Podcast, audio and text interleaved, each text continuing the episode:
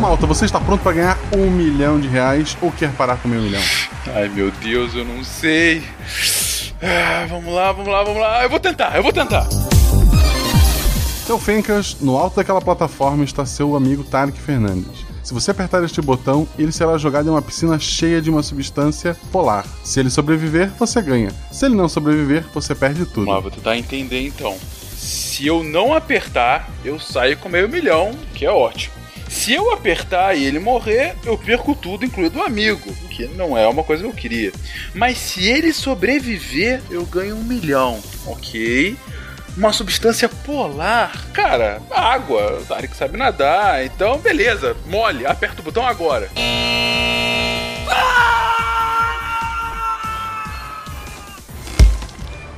Ah, Guaxa, isso na piscina branco é algodão? não, são ursos polares.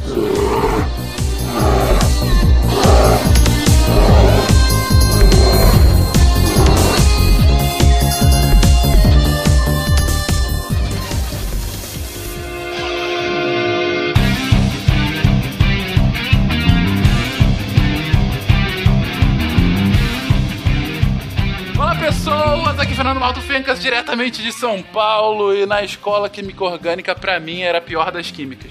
Coitadinha. Desculpa, mas é a verdade. Yuri de Apucarana. E pode chegar, meu senhor, pode chegar, minha senhora, que hoje aqui não tem química, é só orgânica. Eu tenho muita raiva quando eu escuto isso na feira. Wala wala, pessoas, aqui é o Pena de São Paulo. Eu não tenho uma frase de abertura, então eu vou começar benzendo vocês aí pra ver se dá certo esse negócio. Ah, não chega metendo essa. Aqui é Cris, direto de Pernambuco.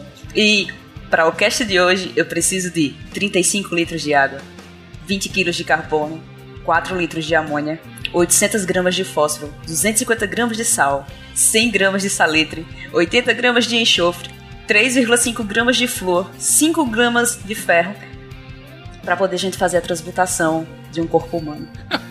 E tudo que é de bom também. Você tem as meninas superpoderosas. Aqui é o William Magalhães, de Londrina, Paraná. E quando o Carbono foi preso, ele disse: Tenho direito a quatro ligações.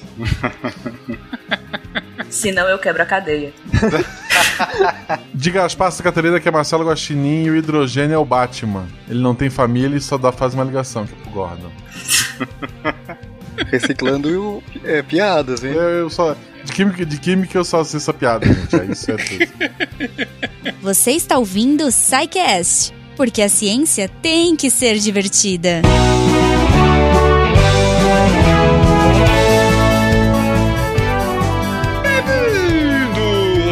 sessão de Regador de Psycast. Eu sou o Fencas. E eu sou o Marcelo Guaxinim, que não fui na campus. não fique triste, Guaxa. Nós comemos balinha por você. Ok, isso não me deixa feliz, mas que bom. Que bom que o SciCast esteve lá, eu vi pela, pelo Twitter, acompanhei muita gente elogiando o desempenho de vocês na, no stand do, do Mundo Fini, né? Sim, sim. Cara, foi muito bacana, foi muito bacana. Aliás, mais uma vez, muito, muito obrigado pelo convite, Fini. Foi sensacional. Agradeço demais a quem pôde estar lá. Agradeço demais a quem acompanhou ao vivo lá pelos canais da Fini. E para quem quiser ouvir, a gente tá tentando salvar o arquivo. Não tá das melhores qualidades, porque a campus é aquele fuzuê. Mas conseguindo estará no feed de vocês o mais breve possível. Isso, e eu queria aproveitar também para fazer um convite para as pessoas conhecerem e ouvirem o Missangas, porque por algum motivo absurdo eles têm um quarto dos ouvintes do SciCast. Tipo, por quê, né, gente? E o episódio do Missangas essa semana tá muito especial, é o Missangas favorito meu e da Jujuba já. E olha que a gente tá contando, inclusive, os que vão sair ainda, então esse provavelmente é melhor que os próximos. Mas. Isso não é uma boa, boa propaganda, mas tudo bem, é, continua. Mas é, mas é a verdade, a gente gravou. O Missangas tá gravado até julho, gente. Isso aí. Mas eh, foi um programa muito especial, a gente gravou com o nosso amigo Mr. Caio, que é o editor lá do OpexCast, um podcast de One Piece. Só que ele não veio falar de One Piece, embora algumas piadas de One Piece tenham acontecido. Ele veio para falar um pouco do que ele, o que aconteceu com ele. Ele tem uma doença degenerativa, ele foi pro Sara, lá em Brasília. Ele contou um pouco da experiência dele. A gente recebeu depoimentos de outras pessoas que foram pro Sara, ou mesmo que não, que simplesmente é, superaram problemas de outras formas, é mais sobre superar problemas. E ele tá com uma mensagem bem bacana, ele tá contando bastante, o pessoal gosta da área de saúde, ele tá perfeito para vocês e ele tem uma mensagem bem bonita, deem uma chance pro Missangas essa semana. Falando não só de quem acompanha aqui a produção, mas como ouvinte frequente e patrono também do Missangas. Isso. Tá sensacional. Tá sensacional, realmente. Não, não sei se é o meu preferido, mas sem dúvida não tem como você não gostar da, da discussão, da, da conversa, das conclusões, das lições de vida. Então, eu reforço aqui o convite do Guacha, vai lá, tá um pouquinho maior do que a média do Missangas, o Missangas geralmente é de meia hora, 40 minutos, esse tá mais ou menos com uma hora, mas vale muito, muito a pena ouvir ele inteiro. Isso, obrigado. Nada. E você, ouvinte do SciCast, também deve ter ficado surpreso. Surpreso porque recebeu nessa quarta-feira à noite um episódio especial. Sim, a gente tava maluco com o lançamento da Heavy Falcon e o Spaceman e o Elon Musk on Fire e tudo aquilo. A gente tinha que gravar, a gente gravou, soltou. Espero que vocês tenham gostado do episódio especial gravado e editado em tempo recorde, em menos de 24 horas, estava ali para vocês. É verdade. Eu não, eu não participei desse porque eu tava comprando material escolar, mas ouvi e ficou maravilhoso. E acho realmente muito fácil tu estacionar um carro no espaço. Eu quero ver ele colocar na minha vaga. Eu falei essa sua piadinha lá. Mas, enfim, se vocês não ouviram, ouça que tá muito bacana. E é claro, ouça também o episódio dessa semana. Falamos sobre química orgânica, Guacha. Exato. Mas pra não deixar de falar os nossos recadinhos de sempre, primeiramente, se você quiser falar com o SciCast, contato arroba ou deixe seu comentário no post ou fale conosco nas redes sociais, é, Twitter, Instagram, Facebook, enfim, fale conosco. Isso, porque agora os seus comentários valem mais porque eles geram um outro podcast chamado Derivadas, que tá indo pro segundo ou terceiro episódio já. É, que saiu ontem, no Isso. vídeo de vocês também.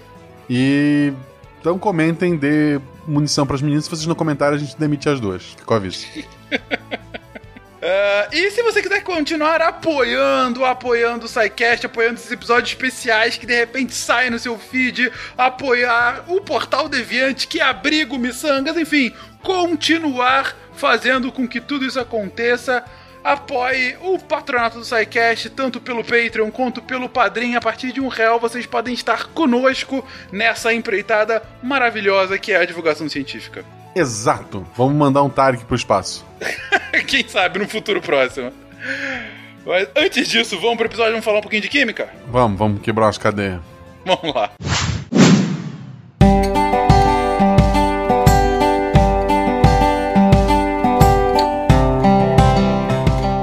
Eu estava sentado à mesa a escrever o meu compêndio, mas o trabalho não rendia. Os meus pensamentos estavam noutro sítio. Virei a cadeira para a lareira e comecei a dormitar.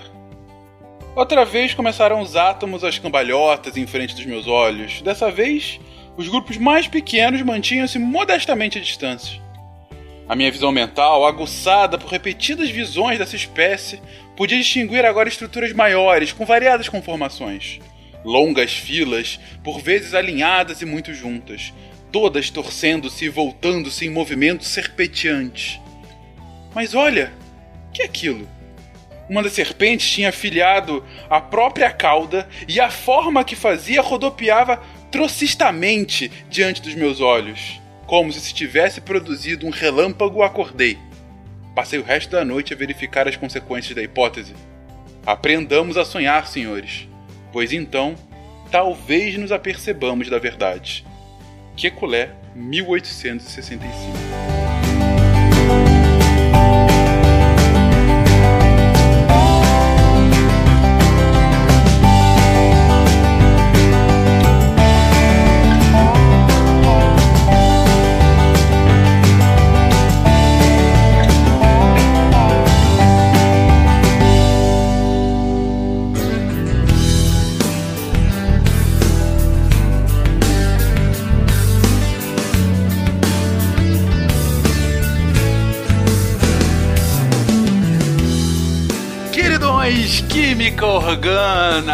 Meteno, bezeno, eteno e todas aquelas cadeias de C, tracinho, O, H e coisas do gênero. Gente, não falei brincando, realmente no colégio, na faculdade eu estive longe de aprender coisas assim, mas no colégio, quando vi essa matéria, era realmente chato.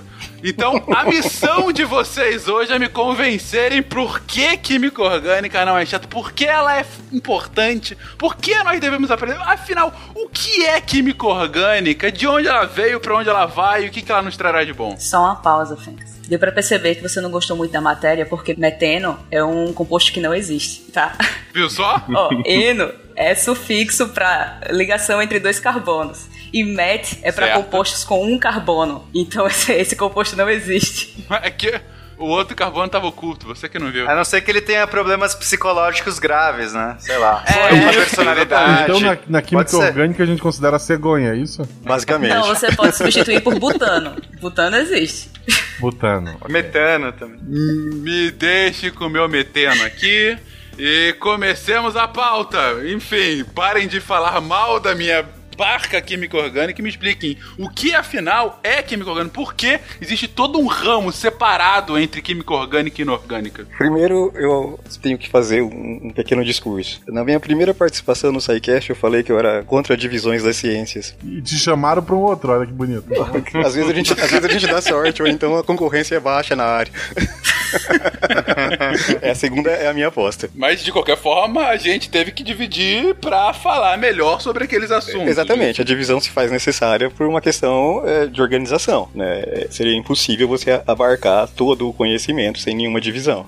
Então, se a gente pensar exclusivamente no que já é dividido dentro da química, a química teria química orgânica, química inorgânica, química analítica e fisicoquímica, como as grandes áreas da química. A química analítica ela tenta, busca determinar a composição, tanto é, elementar quanto das moléculas ali presentes. Então, a química analítica tenta caracterizar a amostra nesse sentido. Identificar e quantificar. É, aí são as divisões dentro da química analítica. É, uhum. A fisicoquímica tenta explicar os fenômenos com relação aos átomos e às moléculas, né?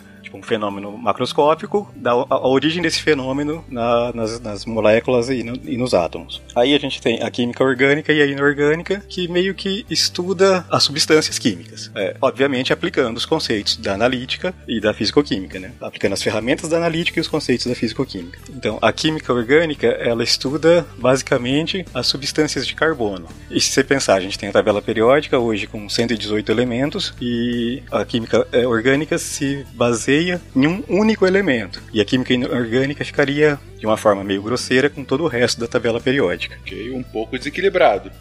A diferença é que esse elemento, o carbono, é o que propicia a vida como a gente conhece. Então, existe um universo inteiro que se desdobra apenas desse elemento, que é o carbono. Então, de alguma maneira, faz sentido a gente ter um, um ramo grande de estudos sobre isso, porque de fato tem muita coisa para se estudar e de fato tem uma diferença grande que o carbono permite, que é, até onde a gente sabe, o surgimento da vida. É, talvez seja o único elemento é, que permite a vida da forma como a gente conhece, né? Não dá para falar sobre todas as possíveis formas de vida aí do universo, não vou ser leviano a esse ponto, mas até onde a gente entende, tem muitos motivos, inclusive para a gente achar de que a vida ela, o carbono ele, ele é um elemento meio que coringa aí para o surgimento da vida. Não é simplesmente algo arbitrário. Tem alguns bons argumentos. Não sei, inclusive eu posso citar alguns bons argumentos para isso. Não sei se, se vale agora falar.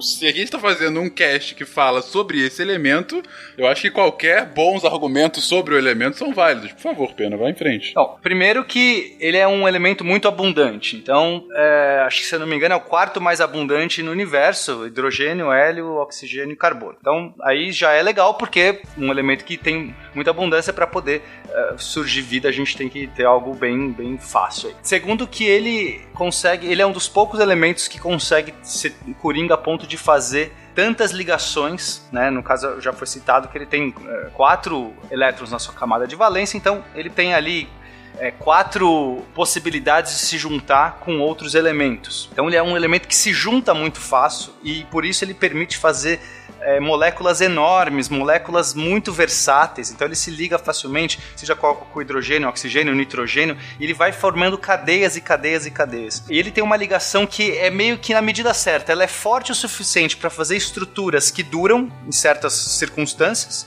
mas é fraco o suficiente para fazer estruturas que podem se dissociar em certos momentos para fazer outras estruturas. Então, quando a gente entende que vida é um processo complexo, um ser vivo, ele faz diversas reações químicas para poder sobreviver. A gente está falando de uma máquina muito complexa, um monte de coisa acontecendo.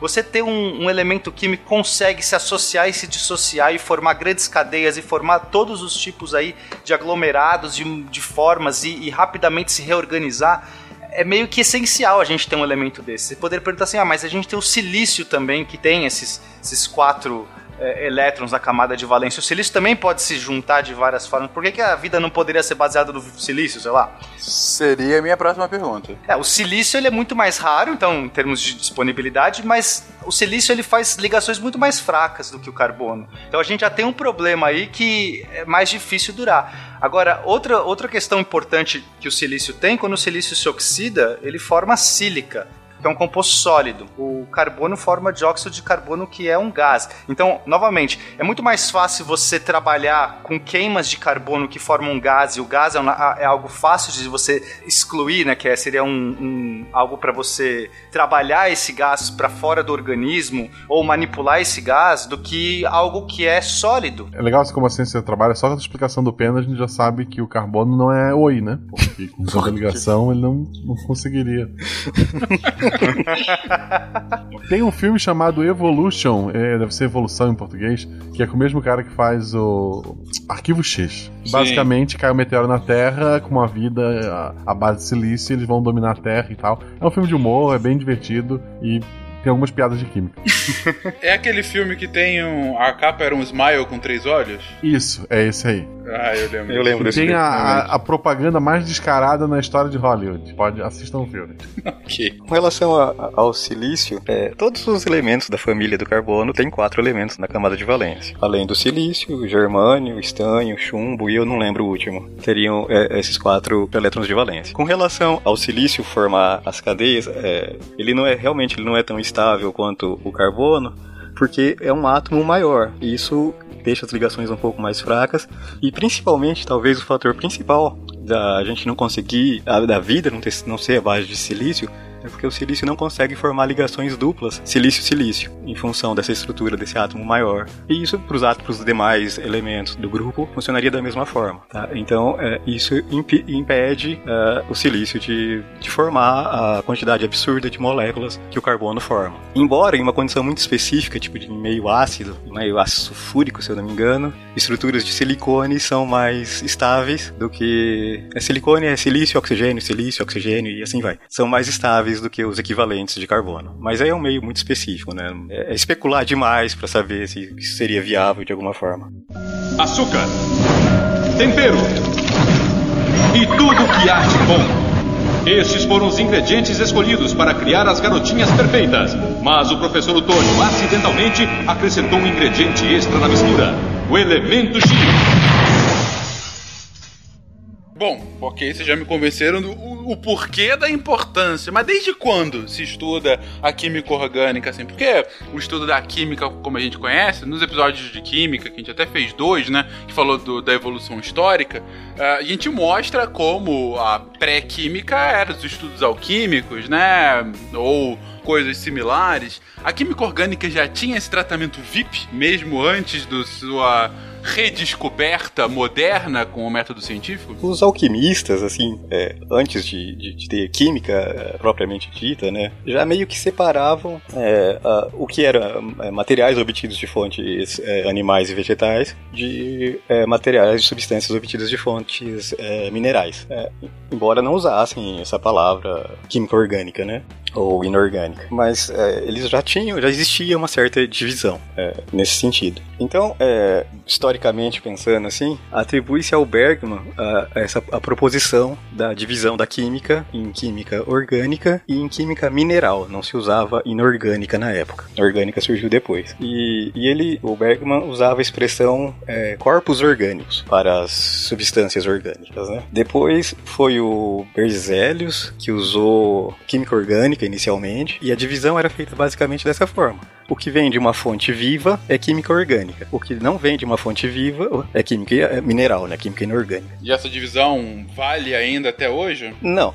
Existia essa divisão, né? Já se conhecia uma série de substâncias eh, isoladas, né? Já tinham sido é, caracterizadas uma série de substâncias de origem animal, vegetal, que era atribuída a essa química orgânica. Então, talvez um trabalho que a gente pode dizer como mais pioneiro da química orgânica tenha sido do Shelley, que ele isolou até, até os trabalhos dele, a gente só conhecia, por exemplo, quatro ácidos orgânicos. Isso 1780, mais ou menos, tá? Aí ele identificou mais uma série de ácidos, uma série de ésteres, uma série de outras substâncias e apesar que imediatamente após a morte dele, isso deu uma morrida, mas logo no começo do, do século XIX, houve meio que um boom assim de estudos isolando diversas substâncias orgânicas. Então, a gente está falando aí de final de século XVIII, 1700 e muito. Isso, final do século XVIII, teve os trabalhos do, do Shelley. Né? Já existia o termo química orgânica, mas ainda atribuía-se às substâncias orgânicas a origem de um ser vivo. Então falava-se em energia vital para essas substâncias. Acreditava-se que não se podia sintetizar essas substâncias a partir de substâncias inorgânicas. Nessa etapa, o Lavoisier já tinha identificado que a maioria das substâncias orgânicas elas continham carbono, mas ainda assim não se tinha li linkado que, para ser estudado pela química orgânica, teria que ter o carbono. Nessa época ainda era dado como tinha que vir de um ser vivo para ser uma substância orgânica. Aí foi só lá Berzelius, depois de 1800, que disse que realmente precisava vir de um ser vivo, que não poderia ser produzido em laboratório, exatamente porque tinha força vital por trás e isso não poderia ser construído em laboratório. Eu entendi, ou seja, é, é impossível uma síntese artificial, dizia Berzelius, que é impossível uma síntese artificial porque tinha alguma coisa que ele denominou de força vital, que é o que daria esse tchan final para esse tipo de composto. Exato. Isso. Que é equivalente ao corpo de um irmão menor e uma perna. Exato. Exato. e quando é que isso da força vital caiu em desuso? Porque, a não ser que vocês me surpreendam, acho que a gente não corrobora mais com isso, certo? Isso caiu em desuso pouco depois, sendo em um estudo feito por um aluno dele. Por incrível que pareça, quem quebrou a teoria dele foi o próprio aluno. Ótimo. É, é o sonho de, de qualquer pupilo, Não, né? não, não, você tava errado. Ele foi afogado também, só pra saber. não. Não que a gente saiba. Não. ok. Aí tem, tem uma certa uh, parte meio mitológica na história. aí. O lance é que o Wooler é, sint- sintetizou a ureia a partir de é, cianato de amônia, se eu não me engano. Ele tinha preparado cianato de amônia e ele estava concentrando essa solução, evaporando o solvente para ficar com, é, no- com o intuito de ficar só com cianato de amônia. Aí, quando ele, depois de realizar esse processo, ele viu que ele não tinha o cianato de amônia e tinha ureia. Né? E ureia era atribuído a uma, uma molécula orgânica, né? vinha de origem animal. Aí, segundo a lenda, ele até escreveu lá pro, pro Ber- Berzelius dizendo que ele tinha sintetizado, produzido amônia sem a necessidade, um fígado ou, um, ou mesmo um animal, seja esse qual fosse. Uhum. E aí, tipo, você vê diversos livros trazem isso como sendo a origem, a quebra da, da, da teoria da força vital. Mas, inclusive, hoje à tarde eu tava conversando com outro colega que ele me falou um outro negócio que eu não, não tinha conhecimento, eu fui dar uma procurada e achei umas, umas outras referências. E o Wooler, é, nesse material que ele estava usando para sintetizar o cianato de amônia, tinha ainda algumas coisas ali de origem animal, é, nos, nos produtos iniciais dele. Ele usou alguns produtos, alguns produtos que tinham origem ah, animal para produzir o cianato de amônia.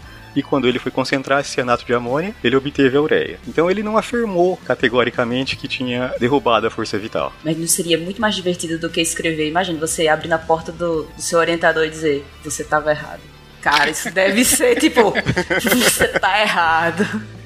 Onde é que tá a tua força vital, Cadê sua força Vitão? vital agora? Falar, falar eu te disse tem um sabor doce em qualquer língua, não tenho dúvida disso. É, eu te disse, deve ser. Ele se formou? Ele se formou. Não, boa pergunta. Ele acabou se formando ou foi depois? Então ele já era professor quando isso aconteceu. Ah, ok. Ah, tá. ele esperou se formar pra depois provar que era Claro, claro. Não arriscou assim tanto, não.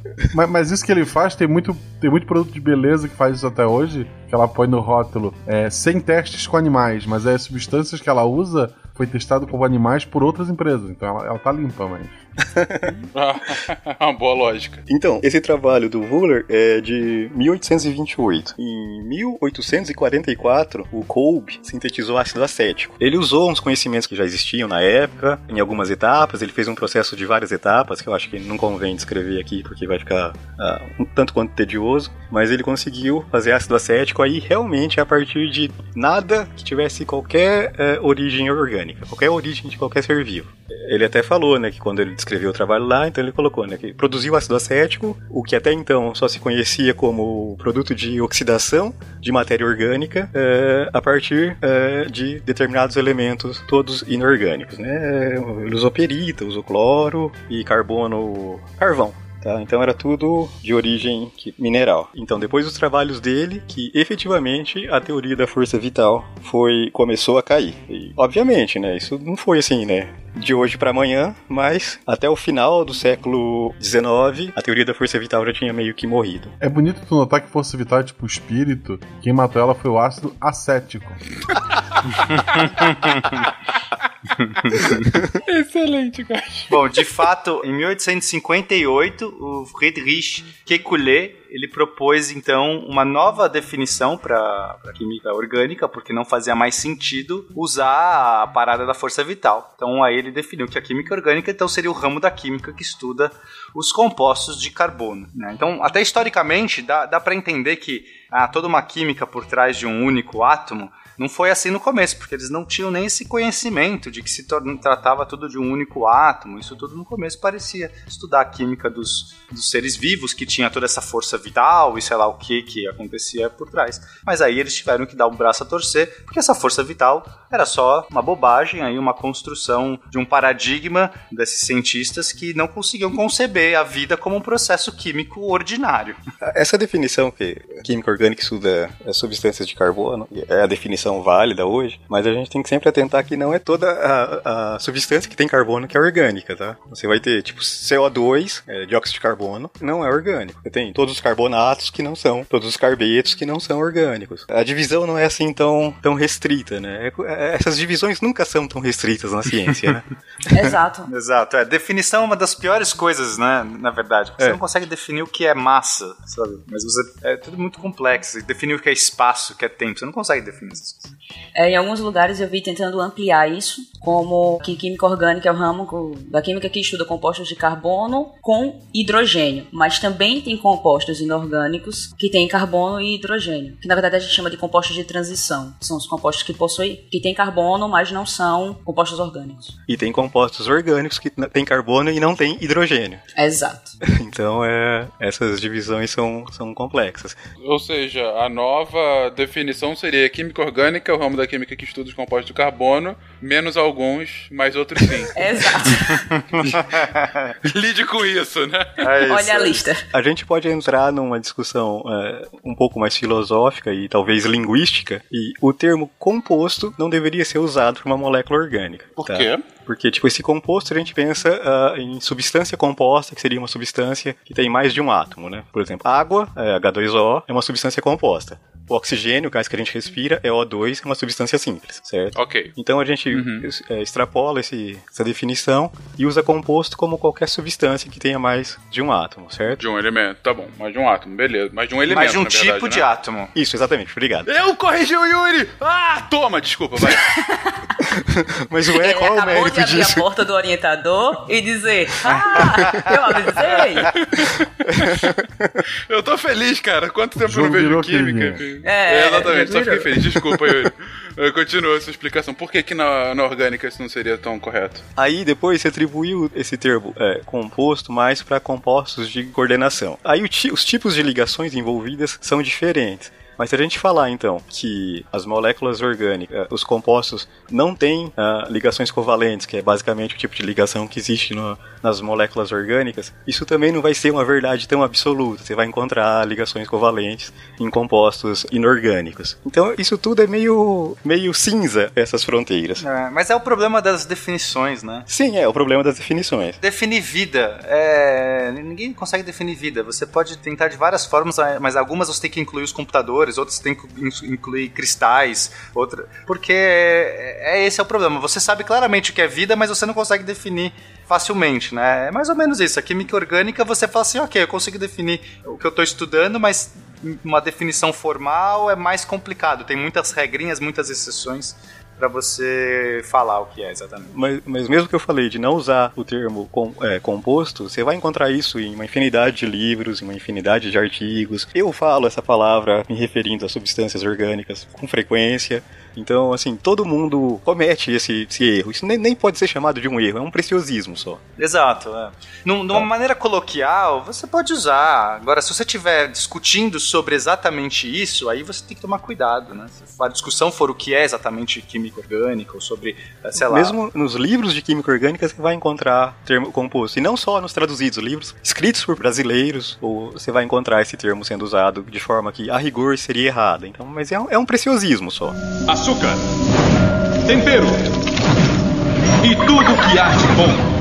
Estes foram os ingredientes escolhidos para criar as garotinhas perfeitas. Mas o professor Otônio acidentalmente acrescentou um ingrediente extra na mistura: o elemento X. Mas você estava comentando agora há pouco, Yuri, que as ligações entre química orgânica e química inorgânica, você colocou, ah, na química orgânica você tem as ligações covalentes, que também tem na química inorgânica. Mas um ponto que eu lembro do colégio é que na química orgânica em específico, o arranjo dos elementos ele acabaria gerando compostos diferentes, né? Ou seja, se a ligação é feita de uma forma X e não Y, o seu arranjo de como ele está se. é, a angulação entre os elementos e as ligações geraria composto diferente. É verdade? Ou seja, é uma preocupação a mais que se tem na orgânica? Se a gente pensar lá no, no trabalho do, do, do Wooler, lá que a gente tava falando lá, o cara que chutou a porta do orientador, ele converteu o cianato de amônia em ureia, certo? Certo. A fórmula molecular dessas duas substâncias é a mesma, elas elas são compostas pelos mesmos elementos nas mesmas proporções. A única diferença entre essas duas moléculas é a forma como esses elementos estão ligados. Esses elementos estão ligados uma, em uma sequência diferente e isso proporciona a esses elementos, a essas substâncias, características extremamente diferentes. Então, se a gente levar isso para química inorgânica, a partir do momento que você me diz a fórmula ah, molecular, que Davi, na verdade, em muitos casos você nem vai poder falar fórmula molecular, você vai falar fórmula mínima de um composto, eu já consigo deduzir diretamente a estrutura dessa, dessa substância, dessa, desse composto, sem nenhuma outra informação. Na química orgânica isso não é verdade. Porque a Cris já comentou, né, que do, do trabalho do, do Lavoisier, que já tinha conhecimento lá, já determinava a composição elementar, né, já viu que o carbono era o com- componente principal dessas moléculas orgânicas, né, ele já tinha lá a, a ideia básica, né, que era carbono, hidrogênio e oxigênio, depois entrou o nitrogênio com os trabalhos do Lieb, ele começou a considerar o, hidro- o nitrogênio também, então até uma coisa que a gente brinca, né, quem, quem estuda química orgânica fala que a gente não precisa de 118 elementos, né, com quatro a gente já resolve, né, carbono, hidrogênio, oxigênio e nitrogênio, se quiser muito a gente coloca mais enxofre e fósforo e resolve tudo. É. que são basicamente os elementos que você vai encontrar ah, na imensa maioria das moléculas orgânicas. Em vez de 126, 5% do, to- do total. Em vez de que a gente 118. teria Hoje, mais ou menos. Ah, É. tô arredondando, Yuri. Também não seja preciosista, meu amigo. Eu já fui corrigido hoje aí, eu tenho que ser preciosista. Ah, é verdade. Eu vou ter que corrigir o, Yuri Ashi de novo. Quando você vai para química inorgânica, você também tem alguns compostos, quando você vai principalmente para complexos, compostos de coordenação, a estrutura também faz diferença. O arranjo, dependendo dos átomos, você vai ter compostos diferentes. É, se a gente for pensar também né, em, em- em arranjo cristalino, esse- essa organização é, é alterada. Então, se, se a gente pensar em ligas metálicas, a gente faz tratamentos térmicos para mudar esses arranjos crista- cristalinos e ter características mecânicas mais adequadas para o que a gente precisa. Então, essa história de que o espaço só é importante para a orgânica também é uma meia verdade. Ou seja, realmente, vocês estão batendo na tecla que essa separação é meramente para estudo mesmo, porque de fato é, é, é muito tênue essa barreira, né? Como vocês haviam colocado. Sim, mas se a gente quiser um exemplo mais fácil, pensa em álcool, álcool etílico, que Álcool etanol, etílico. o álcool que você abastece o carro, ou que você bebe na sua vodka, na sua cerveja, e éter etílico. Dois também são, são é, coisas que talvez os ouvintes tenham um pouco mais de familiaridade, já tenham tido algum tipo de contato com isso. Acho que cianato de amônia ninguém deve ter, é, tirando o- os químicos, ninguém deve ter contato nenhum. Ureia, o pessoal da, da agricultura usa bastante. Esses dois, é, essas duas substâncias, né, o éter etílico, o etanol, e o éter dietílico, é, tem- também têm a mesma forma molecular, mas são completamente diferentes, né? Ah, o éter, os pontos de fusão, né, são muito diferentes, tem um monte de propriedades físicas diferentes. Quando você diz que as duas têm a mesma coisa, é porque ambos têm a mesma quantidade de carbono, de hidrogênio e de oxigênio, certo? Exatamente.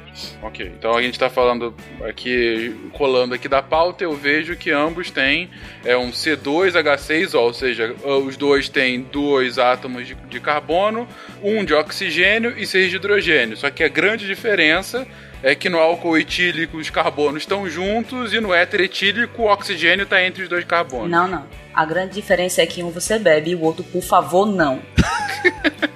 Ok, Essa observação é bem obrigado. importante.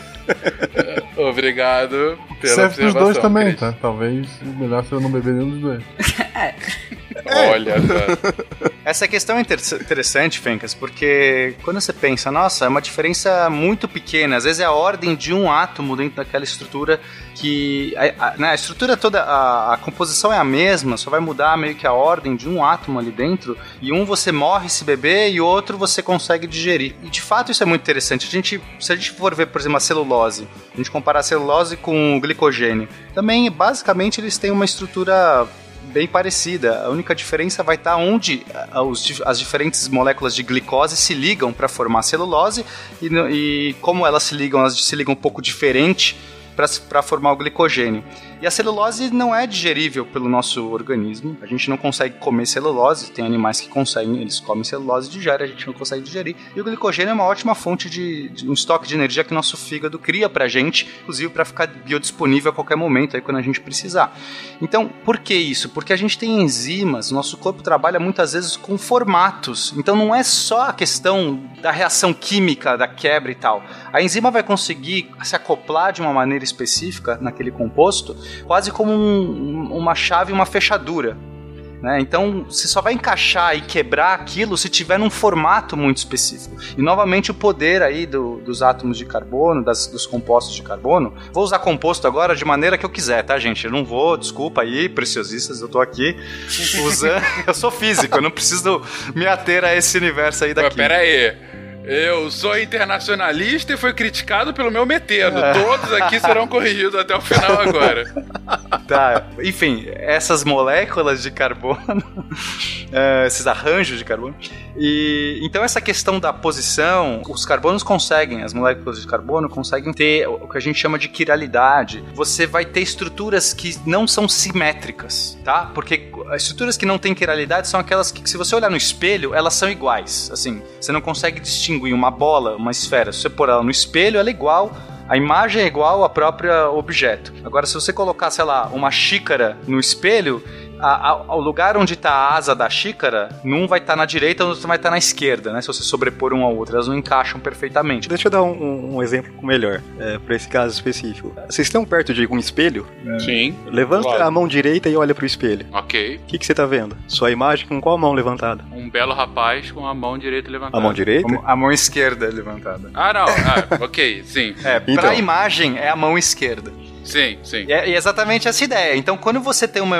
é, por isso que a gente fala de, de mão, né? As moléculas podem ter mão, vai. É, é como se eu tivesse moléculas destras e moléculas canhotas. É a mesma estrutura, é o mesmo Fencas levantando a mão. Só que um levanta a mão direita e outro levanta a mão esquerda. Só o fato de ter essa, essa diferença na simetria faz com que as enzimas e, e- e toda a estrutura dos compostos, como eles vão sendo processados, pode ser diferente. Então, a celulose, ela tem uma diferença apenas quiral em relação ao glicogênio. Isso faz toda a diferença para você conseguir absorver ou não esse composto. Um bom exemplo para explicar essa interação, Fencas, que, por exemplo, já que a gente citou a mão, vamos usar a mão como dentro desse exemplo, certo? Se você pegar luvas de proteção térmica que ela só protege um lado da mão, pra você pegar coisas quentes, Ok. ela só protege o lado de dentro da mão, o lado de fora não, porque você só pega aquela parte de dentro da mão, certo? Com a palma Tá da mão. bom. Se você pegar uma luva daquela da mão direita e tentar encaixar com a esquerda, você não vai conseguir encaixar. E se você, por acaso, insistir em encaixar, ela não vai estar certa, ela não vai interagir da forma certa. Ela A vai proteger o lado errado. ela vai proteger o lado errado. E é exatamente isso que acontece quando os, os elementos quirais, o elemento que seria o canhoto aqui, usando as palavras que o Pena usou, tenta encaixar com um sítio de interação que na verdade não era pra ele, era pra versão destra daquela proteína, daquela proteína, desculpa, daquele, daquele composto, usando o composto aqui também. É porque eu trabalho muito com proteína, explicando isso com proteína e foi, saiu, acabou saindo a palavra. Deixa eu fazer mais uma pergunta pra você. Se eu vendar seus olhos e te der um limão ou uma laranja, você consegue diferenciar, certo? Com certeza. Eu vou ficar bem preocupado. Fechar os olhos e botar uma coisa na tua mão. Não, pera aí, cara. Vamos, vamos Não amou o limão, não travou a laranja é pra ficar preocupado mesmo. De olho fechado. Ok. Então, é, lembrando que o programa é pra todos os públicos, tá? Ok. Então, eu te dou um limão e uma laranja e você consegue diferenciar os dois só pelo cheiro, Só certo? pelo cheiro. aham. Se eu te falar que as duas moléculas têm os mesmos átomos ligados na mesma sequência, só difere a orientação espacial Exato. de um carbono que é girado. Eu sei. Muda completamente o, o aroma da coisa, né? É, o organismo consegue de- identificar esse simples giro no espaço desse átomo ah, e diferenciar os dois cheiros sem problema, sem, sem dúvida, certo? Aí vem essa especificidade toda que o Pena e a Cris estavam falando, que as enzimas têm. Aí essa questão de, de quiralidade ela envolve uma série de outros fatores, ela acarreta uma série de outros fatores. Né? É uma, uma questão de bastante importante. É uma das maiores preocupações da, da indústria. Uma das, né? Maiores preocupações da indústria farmacêutica. Por quê? Essa interação entre um composto e outro, dependente do giro do carbono, ele modifica completamente a farmacocinética e a farmacodinâmica da coisa. Isso é, como o composto que foi ingerido, ele se comporta dentro do seu corpo desde a ingest da ingestão até a eliminação dele e também como ele interage com o sítio alvo. E um dos grandes, dos tristes exemplos que a gente tem de um erro da indústria farmacêutica foi o caso da talidomida, que era muito utilizado para mulheres grávidas para tratar o enjoo. Na mesma época que estava que teve o boom do uso da talidomida, teve muitos casos de mulheres tendo filhos com má formação dos membros superiores. E foi muito fácil linkar uma coisa à outra e depois perceberam que unicamente era a posição que estava o composto quiral da substância da talidomida. E quando eles observaram o composto, ele tinha metade na posição, como a gente usou, destra, e a outra metade na canhota. E um deles acessava o sítio que era feito para aquilo, enquanto o outro conseguia passar a placenta e causar os efeitos teratogênicos. E aí eu te pergunto, Cris, é uma pergunta tola, mas por quê? Eu digo, por que a, a mera mudança, Cris, Yuri, Pena, enfim, William, como que essa mera mudança espacial tem esse efeito tão grande de o cheiro da laranja, o cheiro do limão, de fazer um composto conseguir atravessar a placenta e deformar bebês? Digo, é uma mudança, não vou falar imperceptível porque aí tá falando de química, tudo é minúsculo, mas é, é uma mudança muito pequena, é um composto praticamente igual e ainda assim dá pontos muito diferentes. Por que essa mudança tão brusca? Mas aí, pena, essa. Pena, desculpa, fake. De novo. Esse é um erro da Matrix, Todo é? mundo, cara. Mais um erro da? Matrix registrado. Mais um, Acho que eu já escutei esse erro Foi. algumas vezes. Beleza. Eu, eu escolhi, a- eu continuei na Matrix, eu escolhi a pérola errada. É uma questão de interação mesmo. Como eu expliquei, a questão da luva. Se você encaixar ela ao contrário, no caso da- dos elementos químicos, não encaixaria. Mas no seu, ele iria interagir de forma errada. Aquela parte que era para proteger, ela tem que interagir exatamente com a palma da mão. Agora imagine isso com compostos em que um espelha o outro e que um interage com o outro ou não. Então, consequentemente, a partir do momento que você muda a estrutura, você muda, você gira aquela estrutura, ela não se encaixa. Os elementos que era para interagir com uns não interagem porque eles estão agora no, no lado oposto, entendeu? Que isso não acontece se os quatro elementos fossem iguais, os que rodeiam o carbono. Dando exemplo como o carbono. Entendeu? Então é uma questão de encaixe mesmo. É, então, só complementando o que a Cris disse, a gente tem que pensar que nesse nível molecular as coisas funcionam quase como é, engrenagens mecânicas. Essas coisas, elas têm é, ativações, elas têm relações, conexões mecânicas, elas, elas se encaixam, né? Então, se você pensar num relógio, se você colocar uma, uma, uma engrenagem com é, sei lá, o número de dentes diferente, não vai funcionar o relógio, ele vai travar, não vai, não vai dar pau. E você fala assim, nossa, mas eu só mudei um dente aqui, mas aqui aquela engrenagem só vai funcionar de fato se, se, se tiver aquele número de dentes, ou se aquela coisa estiver na posição certa para. Então, é, é, a gente está falando de quase que motores e engrenagens ali mecânicas atuando. E não é tão imperceptível assim, não, Fencas. Quem descobriu isso foi o Louis Pasteur em 1848 e ele estava trabalhando com, com sal, não lembro agora qual sal era. E quando ele fez os cristais, ele pegou os cristais, ele percebeu que a luz que incidia sobre um cristal, ela era desviada para a esquerda, e a luz que incidia sobre o outro cristal, ela era para a direita. É, não, não exatamente. Ele viu a orientação dos cristais era diferente. Quando ele fez a separação, é, ele fez a separação, tipo, ele cristalizou é, é, é o sal, é um tartarate não sei quem, e, e os cristais eles tinham formatos espelhados, tá? Então ele fez a separação mecanicamente. Ele pegou pinças e separou esses cristais de forma mecânica. Exatamente, com pinça e uma lupa.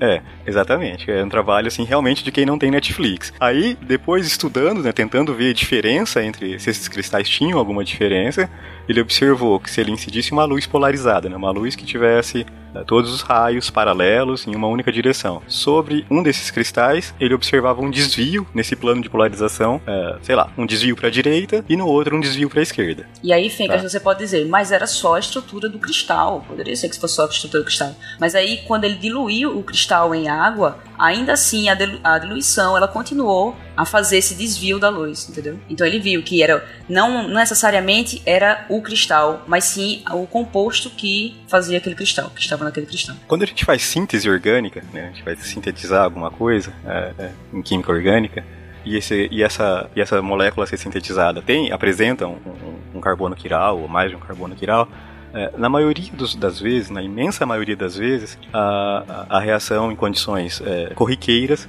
não tem preferência, então ela, ela gera a molécula destra e a molécula canhota na mesma proporção. Então, para você fazer que o que a, o que a Cris colocou muito bem, que esse, essa questão da quiralidade é um grande problema para a indústria farmacêutica, porque é, muitas moléculas apresentam esse centro de quiralidade e a maioria dos, dos remédios que a gente usa é, são, são frutos de síntese, embora a imensa maioria seja ou um produto natural ou um derivado de um produto natural, é, o que a gente realmente compra na farmácia foi sintetizado, não é extraído daquela, da natureza daquela forma, por questões de viabilidade econômica e também ambiental. Mas então, quando a gente vai fazer essa síntese ele tem esse centro de crialidade, a gente produz tanto o, o canhoto quanto o destro. Então, tem que se fazer esses estudos é, da, da, da, parte farmacológica das, dos dois enantiômeros para ver se tem algum problema, como foi o caso né, da talidomida, que só foi descoberto depois. Então, hoje é obrigatório esse tipo de ensaio com enantiômeros puros, né, ou só com canhotos e só com os destros para ver se isso tem algum problema. E se tiver algum problema, uh, existem técnicas para fazer síntese assimétrica, né? Para fazer a síntese só do canhoto ou só do destro, mas elas são bem mais complicadas, né? Então, isso aí já rendeu, acho que o Nobel de 2001, se eu não me engano, foi para um, um grupo que trabalhava com síntese assimétrica, e é uma coisa que desperta grande interesse para a galera que trabalha com síntese é, voltando para as divisões que não existem, né? A química orgânica divide-se também. Então, uh, os químicos que trabalham, químicos orgânicos que trabalham com síntese, muitos trabalham justamente nessa química assimétrica para conseguir obter esses enantiômeros puros. É, só para o pessoal se situar, enantiômero é exatamente um enantiômero é a posição, como a gente das palavras que a gente usou, canhoto, e o outro enantiômero seria o destro, entendeu? Isso. E assim, e aí voltando mais ainda no que o Pena estava comentando, né, da especificidade dos organismos, a natureza consegue produzir esses enantiômeros com certa com uma pureza. Então, se a gente pensar, todos os nossos nossos aminoácidos são é, L, né, são levógeros. Todos os nossos açúcares são destrógeros, né? A natureza consegue fazer essa, essa síntese com essa precisão, né, através de mecanismos enzimáticos. Que é justamente uma questão desses encaixes mesmo, o exemplo que o, que o Pena falou, do relógio trocando uma, uma, uma engrenagem por um, por um dente menor. É um exemplo que eu nunca tinha ouvido, mas eu achei excelente, porque realmente a coisa se dá meio que dessa forma mesmo, tá? E, e aí, só para exemplificar mais uma coisa, assim, dessa especificidade da natureza, uma coisa que é usado como fixador de perfume, que é o linalol, Uh, ele é extraído principalmente, aqui vai ter mais uma, uma piadinha, né? Do pau rosa. Não é lenda isso? Esse cast é mais proibidão do que o do sexo. é uma árvore é, que se encontra, assim, ela é endêmica da floresta amazônica. E então os melhores perfumes é, são feitos usando o linalol extraído do pau rosa, porque ele tem uma, uma proporção dos enantiômeros do linalol ideal. Em laboratório, a gente não consegue produzir aquela proporção. A gente não consegue reproduzir aquilo lá. Então, os perfumes é, mais baratos, por assim dizer, eles vão usar linalol sintético e não vão ter a mesma eficiência dos que podem pagar pelo linalol extraído do, do, da niva roseadora. Aí a gente tem um problema ambiental em cima da extração desse, desse produto. Vamos lá, como é extraído? Não, não, não fala não, deixa. Você corta a árvore e faz uma extração para arraste a vapor. Corta a árvore para criar um fixador de perfume. Transforma ela em cavacos joga isso no, numa extração por arraste a vapor e tira o, o, óleo, o óleo essencial dela, que é a, o, maior, o maior componente é o linalol, numa proporção que eu não lembro exatamente qual é, mas é a ideal pra, para os perfumes é, aí. Então esse é um problema. Existem, eu conheço alguns pesquisadores que trabalham é, lá na, na, Amazônia buscando é, manejo de, de, dessa espécie, né? Formas de manejo, buscando viabilizar a extração, não cortando a árvore, apenas podando. Ainda está em fase de estudos, né? ainda está em fase de escala piloto e tal. E também se busca a alternativa de outras coisas para se usar no lugar do linalol. Um bom desafio, um bom desafio.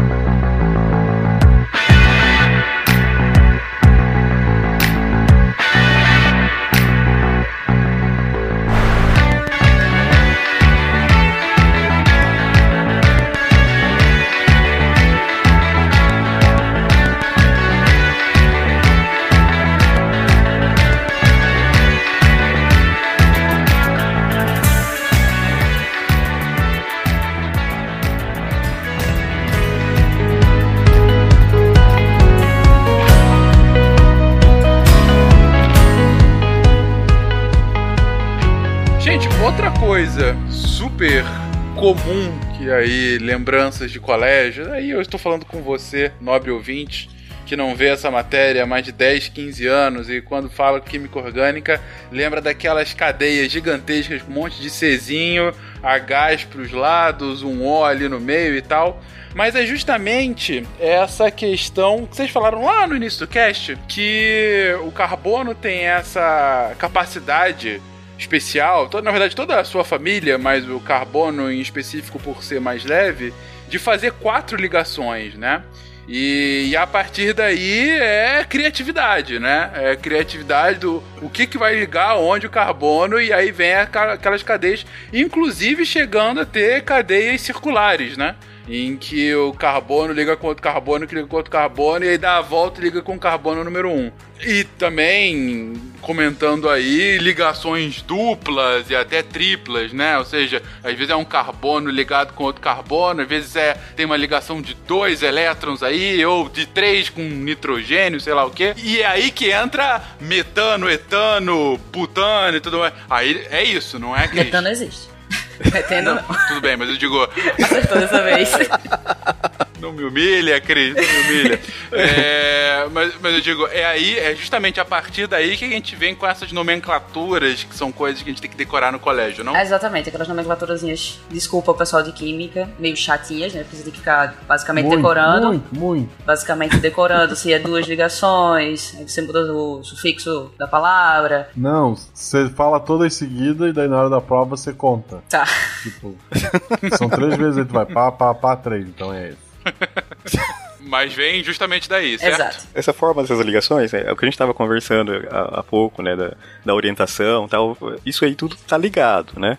Então essa orientação vem justamente de como essas, essas ligações são feitas. Aí essa questão aí do metano, iam se descobrindo, caracterizando mais e mais substâncias orgânicas E aí começava a, se, a se ter uma questão de uh, essa substância realmente é, é, a primeira vez que ela já foi, uh, que ela está sendo caracterizada? Alguém já caracterizou? Como é que eu vou chamar essa substância? Né? A princípio, as substâncias tinham nomes, uh, maioria das vezes derivados de, da, do que ela tinha sido extraído, né? Assim como os elementos químicos, né, que a gente conversou no, no primeiro cast que eu participei lá da tabela periódica, que os nomes dos elementos vinham muitas vezes é, da onde eles tinham sido extraídos, alguma característica desse elemento, né? É, essa, essa mesma lógica estava sendo aplicada para substâncias orgânicas. E esse número de substâncias é, não parava de crescer. Então, começaram a estudar essas estruturas e viram que tinham vários grupos que se repetiam, que aconteciam em diversas moléculas. Então, a partir desse conhecimento, que esses grupos que se repetiam, se propôs um, uma sistematização para gerar os nomes das moléculas, né? Para que aí, se eu caracterizo uma molécula, digo do que é, os, os átomos que a compõem, é, digo a forma como eles são ligados, eu consigo ter o nome dessa molécula a partir disso. Então, se eu te falar o nome de uma molécula, você tem como é, montar essa estrutura, certo? Então aí vem esses prefixos, né? Met, et, prop, but, e aí vai. A questão do an, en, in, né? Para ligação simples, dupla, tripla. Aí o wall, se tem um OH, o, o, o oico, né, pro ácido, é, C dupla O, OH, e assim vai. Eu não vou ficar aqui falando uma por uma porque vai ser uma chatice que não faz sentido. Mas aí você tenta explicar isso ao pessoal de informática. Por exemplo, eu sou do departamento de bioinformática. Um menino de informática acabou entrando no mestrado e foi fazer o mestrado em biotecnologia. Chegou lá na sala, abriu a porta, olhou para mim, que não sou de química, e soltou a pergunta: por que bicarbonato é bicarbonato se só tem um carbono? E eu olhei pra cara dele e fiquei parecendo a Nazaré, fazendo os cálculos na cabeça e pensando por que bicarbonato tem o bi na frente. Essa pergunta a gente vai responder no cast de inorgânica, eu acho. Boa, obrigado. Tava precisando Porque resposta. bicarbonato é inorgânico. Eu acho que o carbonato pode ser o que ele quiser, hein? Eu defendo isso. É, eu também acho. Essa questão de ficar definindo rótulos aqui, né, Gosto? Desde o início. Enfim, uma das coisas que eu comentei agora também é esse ciclo de carbonos interligados, né? Ah, sim, sim. A, a frase inicial que você leu. O, o texto, exatamente, do, do Kiko Lê, né? Isso. O, o, sonho da, da serpente. Olha só, mais uma frase, não vou falar essa não. Então, o lance da serpente, esse sonho descreve quando o, o que seria sido a epifania do Kekulé para as estruturas cíclicas. Porque ele tinha. Ah, já se sabia que o carbono fazia quatro ligações. Isso foi quando ele estava estudando o benzeno, se eu não me engano. Acho que é. Isso. É, então já sabia que, que o carbono fazia quatro ligações, que o hidrogênio fazia uma ligação. Aí fez lá a análise elementar do benzeno e viu que tinha seis carbonos e seis hidrogênios. Aí como é que ele ia montar isso aí, obedecendo essa regra de quatro ligações por carbono e uma ligação por hidrogênio? Isso gerou uma grande dúvida nele. Uh, e aí a solução final que hoje a gente é, considera como, como verdadeira, foi fechar esse ciclo. Aí tá, aí já entra mais, uma, mais, algum, mais alguns conceitos, né? Então ele fechou o ciclo e ainda faltava hidrogênios para fazer todas as ligações, então tinha três ligações duplas. A princípio ele colocou as três ligações é, alternadas, né? Uma ligação dupla, é, fechou o hexágono, né? E as três ligações é, duplas alternadas, né? Uma ligação dupla, uma ligação simples, uma dupla, uma simples, uma dupla e uma simples. Aí fechou o ciclo, certo? Açúcar, tempero e tudo que há de bom. Estes foram os ingredientes escolhidos para criar as garotinhas perfeitas. Mas o professor Otônio acidentalmente acrescentou um ingrediente extra na mistura: o elemento X.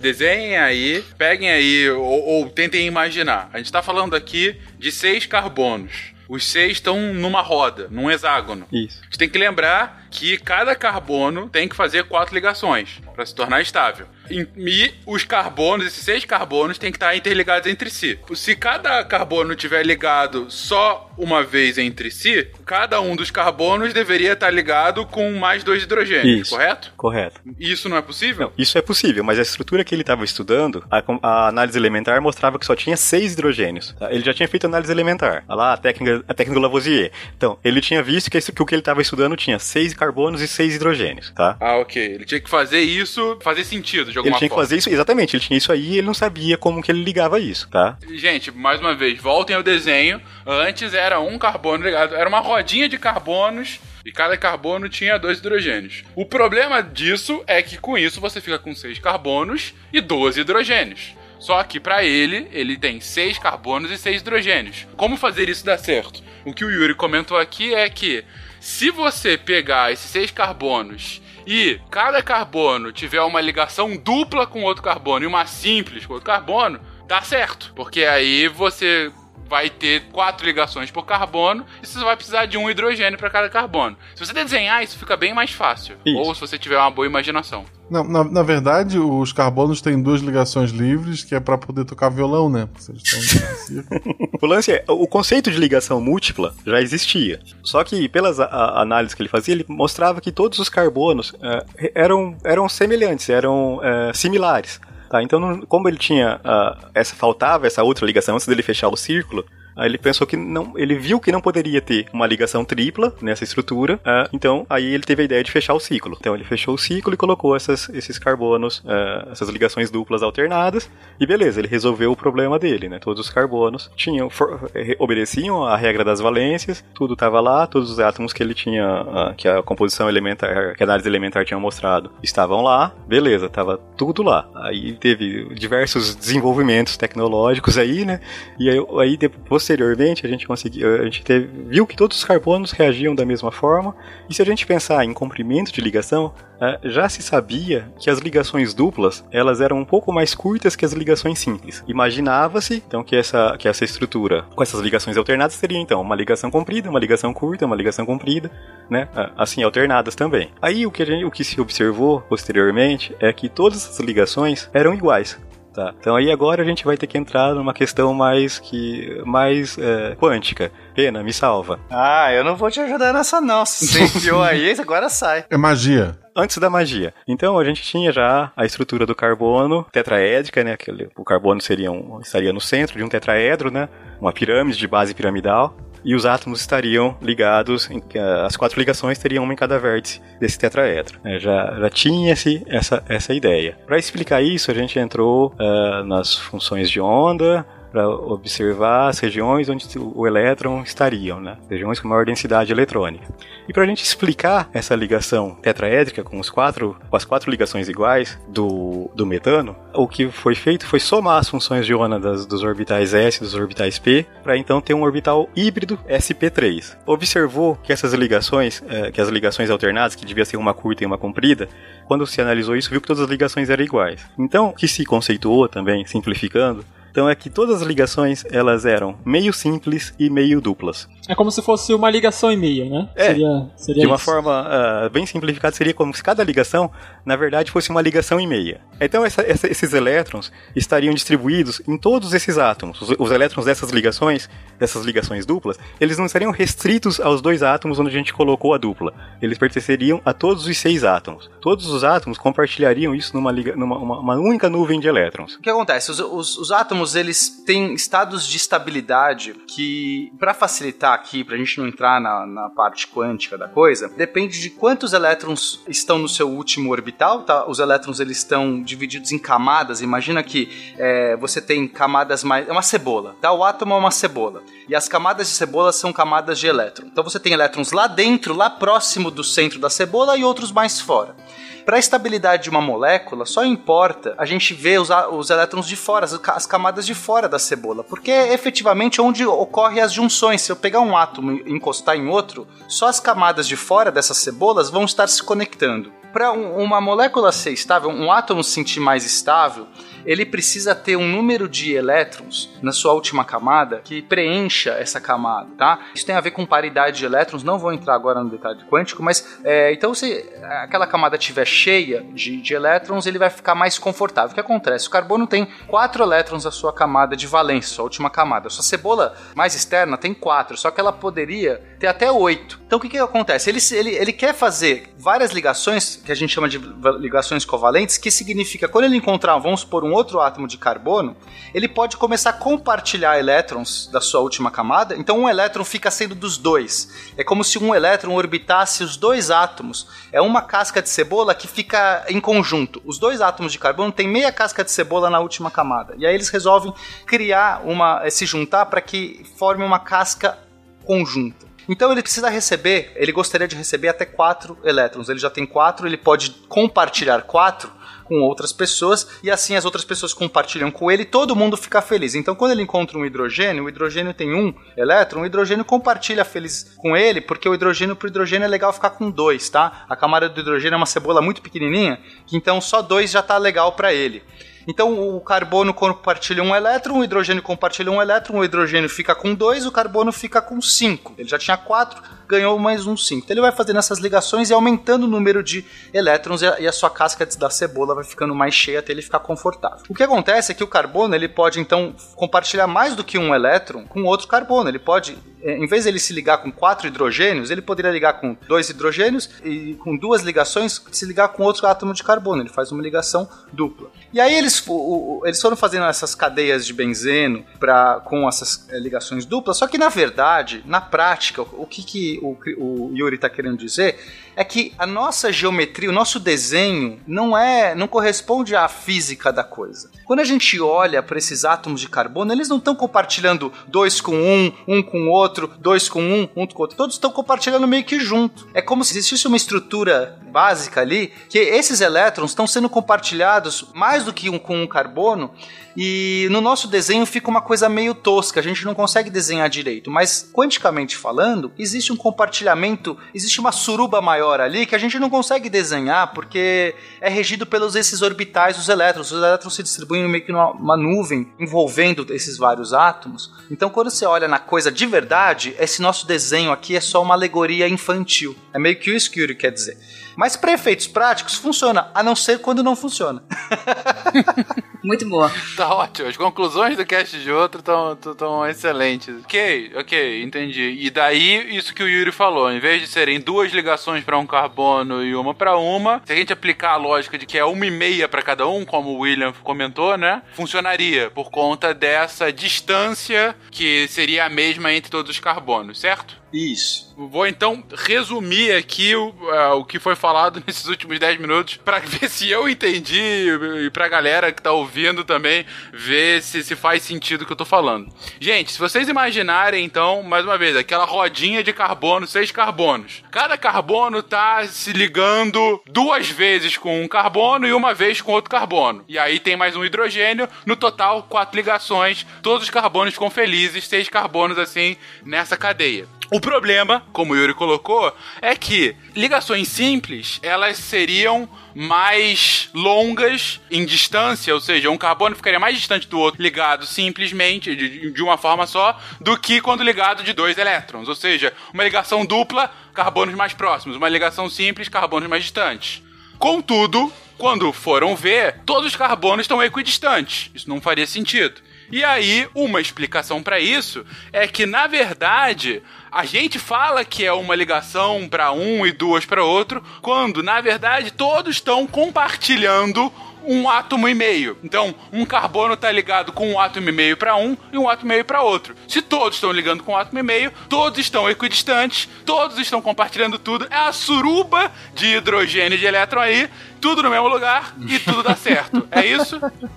É, basicamente é isso. É basicamente isso. Todos felizes. Resumindo tudo que foi dito nos últimos dois minutos pelo Malta, magia.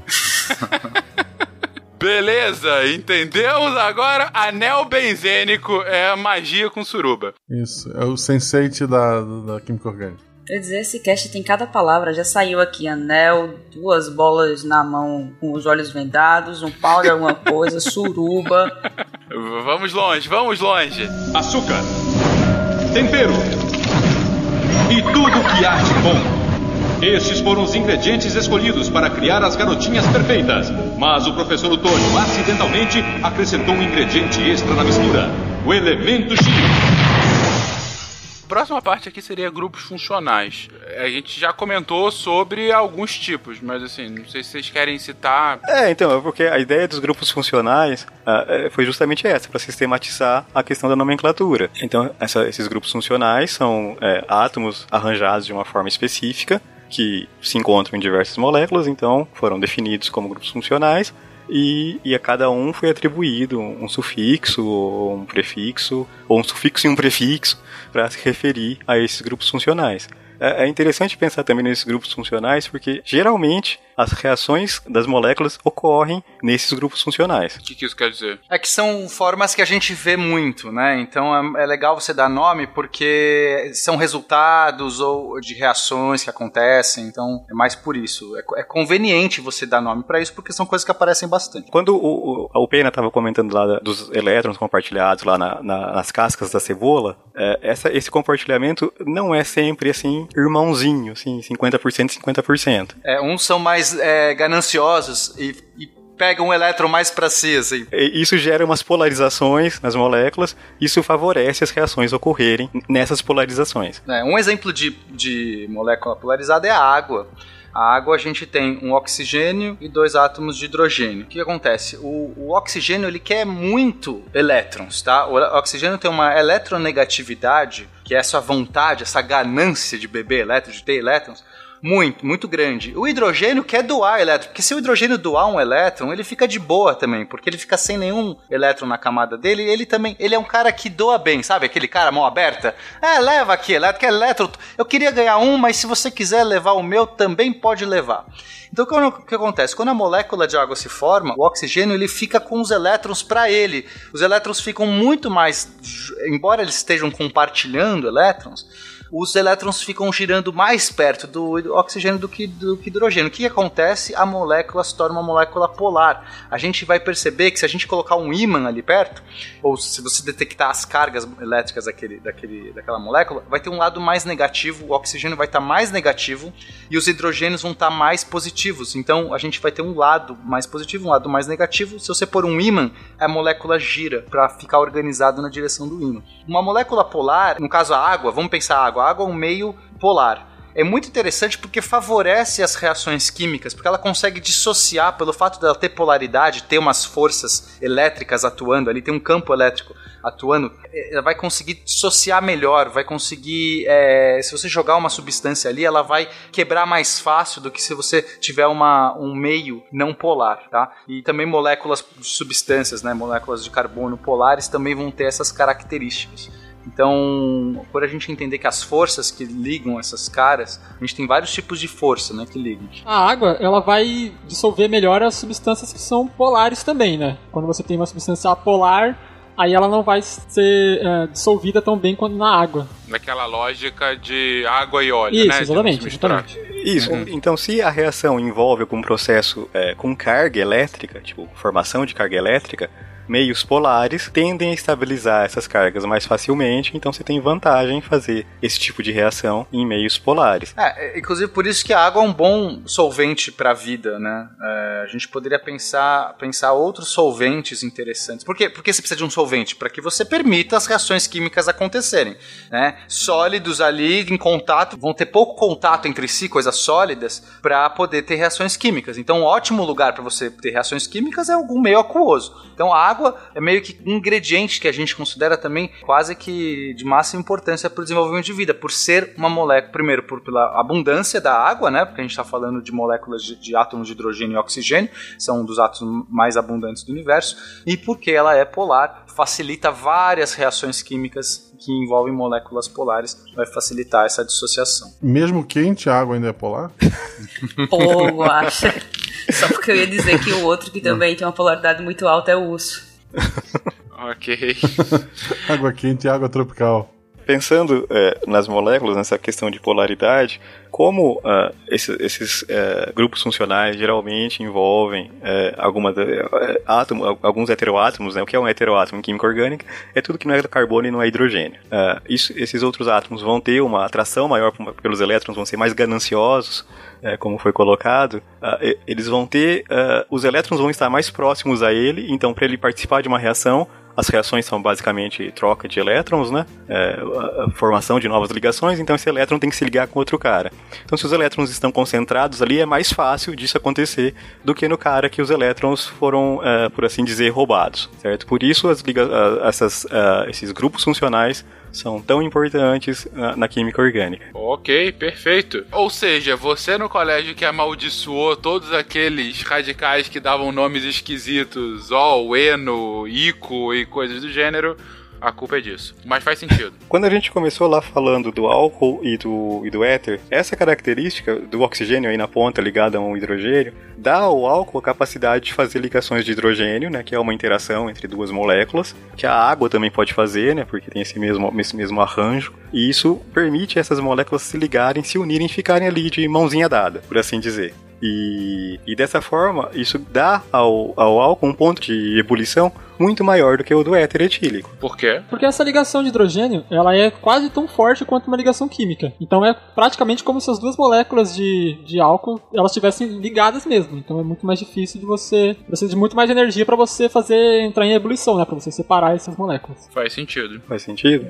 Faz sentido, faz sentido. Ah, então, além de ligação de hidrogênio, existem outras forças que eu acho que o Pena quer falar. Bom, a gente tem as forças iônicas, que basicamente acontecem por eletricidade, por afinidade de eletricidade, né? Então, a gente sabe, a gente aprendeu que cargas positivas atraem cargas negativas, tá? Uma questão básica de, de eletricidade. Se você já esteve feliz algum dia e alguém chega com notícias ruins, isso é batata. Meio que isso.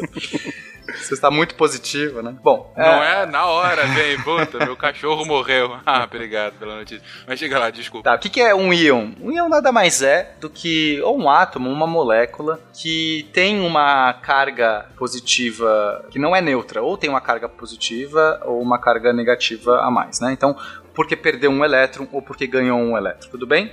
Então, quando você pensa no sal de cozinha, no sal de cozinha é, a gente tem um cloreto de sódio. Então fica o sódio positivo, porque o sódio perde um elétron, ele não quer elétron, joga, sai, sai elétron daqui. E dá um elétron pro cloro. O cloro fica com um elétron a mais. Então o cloro recebe um elétron a mais, fica negativo, o átomo não está mais neutro, o, o, o sódio perde um elétron. E agora, por eles estarem um positivo e um negativo, eles se juntam. Mas não que eles estão realmente fazendo uma ligação, compartilhando elétrons, não. Ele, cada um tá na sua, só que eles começam a gravitar ao redor do outro, porque eles se atraem eletricamente. No sal de cozinha, se pensar no sal em estado sólido, eles, isso aí seria caracterizar uma ligação iônica. Né? Na química orgânica que a gente estava conversando, ligações covalentes é esse compartilhamento. Ah, quando a gente vai para compostos ah, inorgânicos, ah, no estado sólido, essas, esse, o átomo de sódio e de cloreto e de cloro, o cloro negativo porque ele ganha um elétron e o sódio positivo porque ele perde um elétron, eh, eles estão ligados por uma ligação iônica, é uma ligação química equivalente à ligação covalente, é né? um outro tipo de ligação química. Que é puramente por, por uma questão elétrica, né? Sim, Bom, aí a gente tem as ligações de dipolo. Ligações de dipolo acontecem quando você tem uma molécula polar, que é aquilo que já, já falou. A gente tem uma molécula que ela, por si só, ela tem um dos seus átomos, uma dos seus componentes ali, tem mais elétrons do que outro. Então, embora estão todos compartilhando elétrons, alguns átomos têm mais elétrons, ficam com eles mais, são mais gananciosos, têm mais elétrons próximos do que outro. Então, naturalmente, vai criar um desbalanceamento. Essa, essa molécula vai ter um lado mais positivo, um lado mais negativo. Então, quando você joga um monte dessas moléculas juntas, elas vão, o positivo de um encontra com o negativo do outro se atrai. E aí vão formando toda um- uma estrutura de positivo encaixa com negativo, positivo encaixa com negativo, e, e aí isso cria toda essa ligação numa molécula de um, de um composto muito maior. Isso aí, por exemplo, explica a rigidez dos polímeros, por exemplo, que são moléculas muito grandes que muitas vezes, na qual, tipo, por exemplo, PVC, né, o material que faz o cano, o cano, o cano, de água que vocês vão ter na casa de vocês aí, ele tem uma característica de formar esses dipolos que o que o Pena explicou. E essa interação entre as diversas moléculas. PVC é um polímero, então são moléculas muito grandes, ele forma Uh, você junta diversas dessas moléculas muito grandes e elas conseguem se unir através desses dipolos e ser rígido e aguentar, inclusive, algumas, uma temperatura relativamente alta. açúcar, tempero e tudo que há de bom. Estes foram os ingredientes escolhidos para criar as garotinhas perfeitas. Mas o professor Otônio acidentalmente acrescentou um ingrediente extra na mistura: o elemento X. Olha que interessante, Fencas. Quando a gente tem a, a água no, líquida, a gente tem energia nas suas moléculas, tá? Porque por estar líquida, ela está com uma temperatura o suficiente para que elas possam rolar umas pelas outras. Elas se atraem, mas elas permitem rolar e por isso que elas, o líquido se adequa, né, ao seu formato, à sua ao container, ao, como é o pote, né, o, o recipiente, ok? É um recipiente, sim. É Quando você sim. vai congelando a água, o que, que acontece? Elas vão perdendo essa mobilidade, a sua energia vai diminuindo, e aí que, aí que, que acontece? é, com menos energia de movimento, fica mais fácil de uma molécula conseguir atrair a outra. E o que, que acontece? O hidrogênio que estava positivo, lembra que a gente falou que a molécula da água é polar, o lado do hidrogênio é mais positivo, o lado do, do oxigênio é mais negativo. Então, um hidrogênio aqui encontra com outro oxigênio e estrava, e forma, e fica rígido. Só que agora esse oxigênio tem também outro hidrogênio que vai travar um outro oxigênio que tem outro hidrogênio. Isso vai formando um reticulado, uma ponte, um cristal. Esse cristal, ele ocupa um volume maior do que a própria água líquida. Olha que interessante, Fencas, porque ele vira um cristal com um monte de espaços vazios, porque essas pontes, eu vou usar pontes porque eu não estou nem aí para essa nomenclatura, essas pontes vão juntando esses núcleos de oxigênio e quando você olha essa estrutura é quase como um cristal mesmo, bem, é, sabe, você não tem é, um, com encaixes muito precisos, quase como um grande Lego montado. E por ocupar um volume maior, o que acontece? O gelo boia. O gelo boia. Esse é lindo, né? Cara? Normalmente Isso é as foda. coisas, quando você resfria elas, elas diminuem a sua agitação e ficam mais densas. Os espaços mais dentro, diminuem. tipo, mais juntinho. Mas na hora exatamente. que forma o gelo, a água expande de volume e boia. E, cara, isso é tão bonito. E é essa característica, inclusive, né, de formar essas pontes de hidrogênio, que eu não tô nem aí, é que permite, talvez, inclusive, o desenvolvimento da vida, porque ela permite que o gelo, por boiar, ele protege. É, no- no- quando você passa por glaciações e porque né, quando se esfria a terra, o, o gelo boia e mantém a água que está embaixo líquida, porque se não fosse o caso, o, gelo iria afundar e continuaria resfriando toda a água e ia congelar tudo. É muito Ia legal isso. pra sempre. Não, e- e- essa explicação é uma que eu lembrava do colégio. É, eu achei fantástico quando eu li no meu livro didático lá por que que existia, por que que o gelo boiava, né? Uhum. E quando você percebe, né, cara, é, é- é fantástico mesmo, né? Porque se não houvesse isso, de fato, o gelo simplesmente ficaria lá depositado no fundo. Você não teria justamente isso, da, da água ficar embaixo do gelo, da capa de gelo, né? E, cara, isso é genial. Isso é muito Genial. legal. Parabéns, Água. Parabéns, Água, por ter pensado nessas pontes. E, e essa questão da- das pontes de hidrogênio também explicam Jesus, né? Como é que ele caminhou na água foi pelas pontes. Foi, exatamente. Olha aí, Pô, eu acho que esse é um argumento todo sentido. fundamental. É esse. Jesus caminharia sob uma ligação? Eu É, acho que não, só, Químico. olha só. Ponte de hidrogênio. E pra finalizar, Fencas, a gente tem uma outra força que aqui tá escrito como forças de London ou força de Van der Waals, que seria o tipo de força que surge, que é a mais fraquinha de todas, que acontece em moléculas que são não são polares, são moléculas apolares. Quer dizer, você tem moléculas que não têm é, lado positivo nem lado negativo, elas são neutras, completamente neutras. Como é que faz para que elas se atraiam e formem uma substância, né? Nesse caso, isso acontece por o que a gente chama de dipolo induzido. Olha que legal. Você tem ali um monte de, dessas moléculas misturadas, de repente por uma quebra, uma, uma quebra de simetria, por um, uma, uma temperatura diferente em algum dos pontos, ou uma, um, o volume, um formato específico, tá? Uma, uma questão ali do próprio da distribuição daquelas, daquelas moléculas naquele ambiente faz com que uma pressione os elétrons que estão em uma, pressione os elétrons que estão da outra e acabem repelindo aqueles elétrons que estão da outra, né? Porque os elétrons se repelem.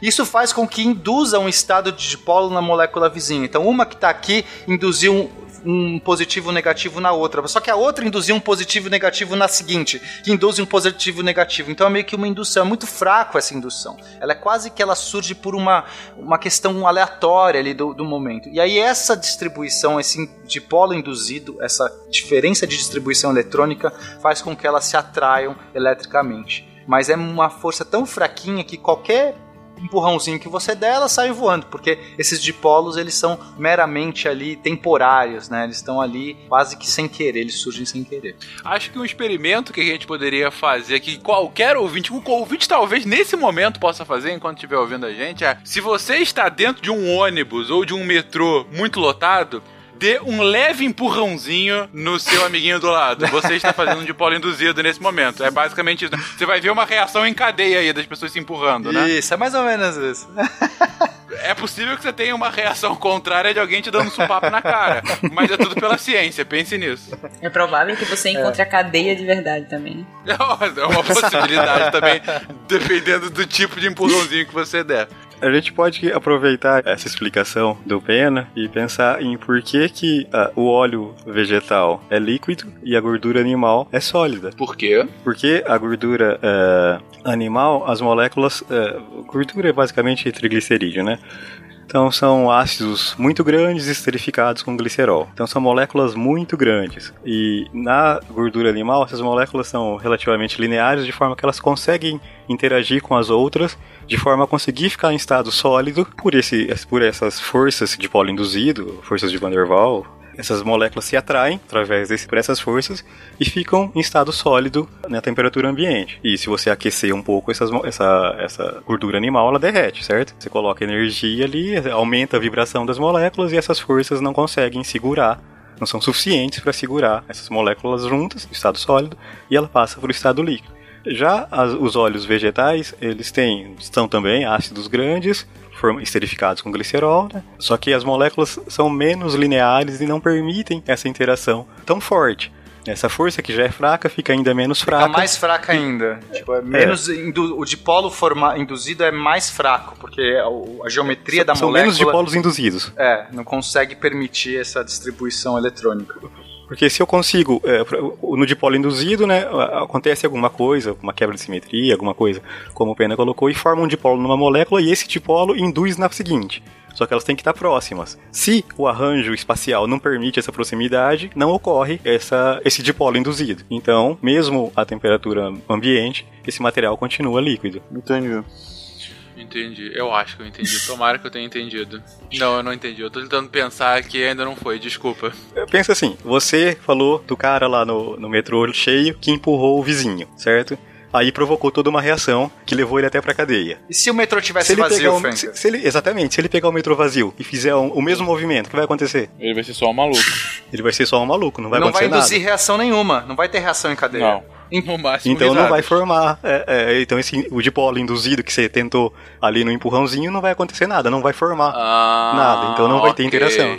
É, entendi. Agora, uma dúvida, já que eu tô com especialistas aqui. Eu vi falar ali, sei lá, alguma coisa assim, que gordura saturada, ela solidifica, gordura insaturada não solidifica. Quer dizer, isso obviamente depende da temperatura, tá? Mas eu quero dizer, isso tem alguma procedência com o que vocês estão falando ou não? Sim, é, uma substância, quando a gente fala que uma substância saturada, ela não tem ligações múltiplas. Os átomos dentro dessa dentro da substância, dentro de uma molécula, todos têm formam quatro ligações diferentes. Não tem nenhuma ligação dupla, nenhuma ligação tripla. Então, então não dá pra você ligar com mais ninguém, porque não tem Não, sobrando. eles estão ligados. Não, eu digo, um- não dá pra você ligar com mais alguém, se você jogar mais alguém ali, não liga. Tá todo mundo ocupado. Lembra lá do benzeno? Uhum. A gente começou colocando lá os seis carbonos, ligando os seis é, no ciclo, aí viu que precisava de dois hidrogênios para cada carbono, para todo mundo ficar feliz e formar o octeto, né? Formar. Chegar a uma estabilidade na camada mais externa, certo? Uhum. Tá, então a gente não tinha esses hidrogênios e o que a gente fez? A gente colocou umas ligações múltiplas, umas liga- algumas ligações duplas e resolveu esse problema, certo? Uhum.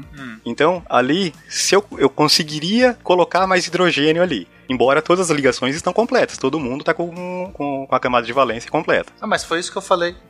não foi isso que eu falei? Mas é que. é, tal- tá, é, talvez seja uma questão de formalismo só. O saturado não tem como fazer ligação com mais ninguém porque todas as ligações já estão tomadas. O que está insaturado, ele tem ligações duplas, então tecnicamente uma dessas duplas pode virar simples e se ligar com mais alguma coisa. Não é isso? Sim, é isso. Ah, tá bom. É só uma questão de, de vocabulário que a gente não estava se entendendo. Tranquilo. Então, como a gente faz, por exemplo, margarina? A gente pega o óleo vegetal, que tem algumas insaturações, Uhum. certo? Certo. Aí a gente transforma essas insaturações e a gente satura ele, esse óleo. Então a gente coloca ele a alta temperatura, sei lá, em torno de 200 graus, eu não vou lembrar a temperatura exata, uma pressão alta de hidrogênio, tipo 4 atmosferas, e, e precisa de um metal de catalisador. Geralmente a gente usa níquel, mas se sua indústria for muito rica, vai usar platina. Ok. Aí isso vai socar hidrogênio nessa, nessa molécula. Dessas duplas, Beleza. exatamente. Socou hidrogênio. Agora eles pegaram. As ligações duplas viraram simples porque pegaram o- uma perninha a mais ligaram no hidrogênio. Exatamente. Quebrou todas as ligações duplas e formaram-se ligações simples. Legal. Certo.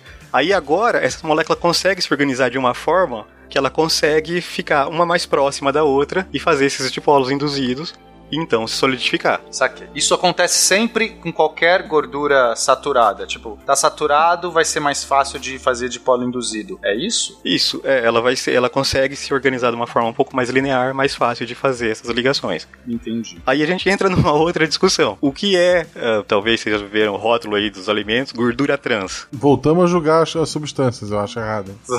Não, é rótulo em cima de rótulo. Esse Yuri, Yuri, você tem que parar com isso, cara. Então tá, então as, as substâncias E e Z, já que vocês não querem cis e trans. Isso, isso. Então, na substância trans, quando a gente tem essa dupla ligação, ela é, ela é rígida, ela não permite rotação, tá? Uhum. Então, se eu tenho uma ligação dupla e coloco em um carbono um grupo pequeno e um grupo grande, e no outro carbono também um grupo pequeno e um grupo grande, se os grupos grandes estão do mesmo lado, a gente chama isso de cis. Uhum. É, ou de Z, Z.